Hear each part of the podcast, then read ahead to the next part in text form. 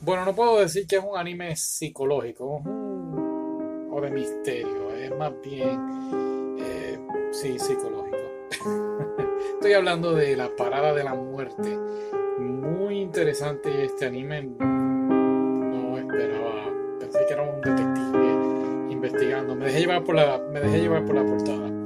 Pero es más bien cuando mueres vas a este sitio donde va a haber una persona que va a ser el juez, el que va a decidir si vas a ir a, según sus creencias, ¿no? a reencarnarte o al cielo, por decirlo así, o, a, vas a estar en el abismo o en la oscuridad eterna. Y de eso trata. Este bartender, este hombre, barman, como se hace llamar, él está allí esperando a las personas y entonces los pone a jugar un tipo de juego eh, muy extraño. Por ejemplo, hay juegos como el de Tornado o Twister que ponen las manos y los pies, los colores, pero claro, en el juego pues si tocas rojo, rojo es fuego y sientes ese calor que te quema, si es azul es hielo y te estás congelando y no puedes hasta inclusive mover los, brazos y, pues se sintió un poco... Eh, me, sentí como si estuviese viendo un anime de Son, las películas esas de Son, o inclusive el juego del calamar en ciertos aspectos. Claro, este anime mucho, mucho más viejo.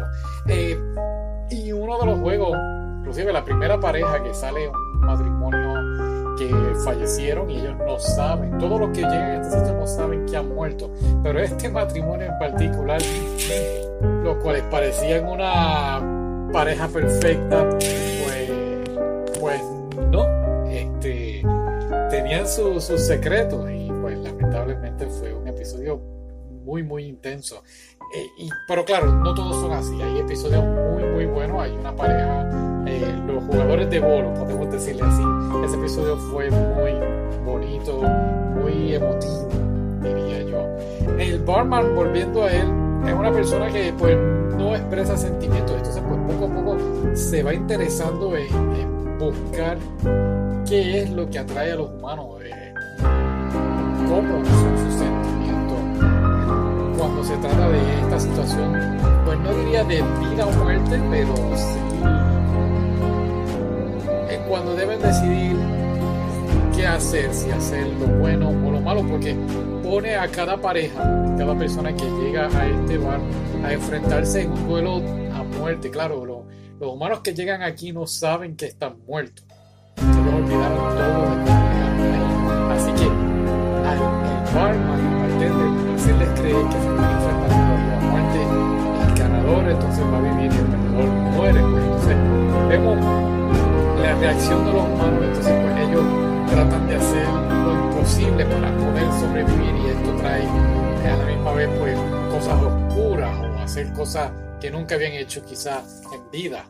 Este, este anime te deja pensando mucho si has sido una persona mala y egoísta y, te hace cuestionar cómo va a ser, ¿no? Este, después de la vida, qué es lo que nos vamos a encontrar. Hay mucha gente que últimamente creyendo en Dios o tienen algunos morales ya perdidos y pues creo que este anime refleja mucho eso de la sociedad. Hay muchos temas aquí de suicidio en este anime. Eh, y pues sí, te hace explorar o cuestionarte lo que estoy haciendo en vida está bien o está mal. Y pues sí, un mensaje muy, muy, muy interesante. Me gustan algunos de los finales que en los créditos te ponen escenas de, de cada personaje, de cada pareja. Eh, detective y el muchacho de la escuela, esa pareja no pareja, sino se estaban enfrentando a la muerte. Fue muy interesante ver eso.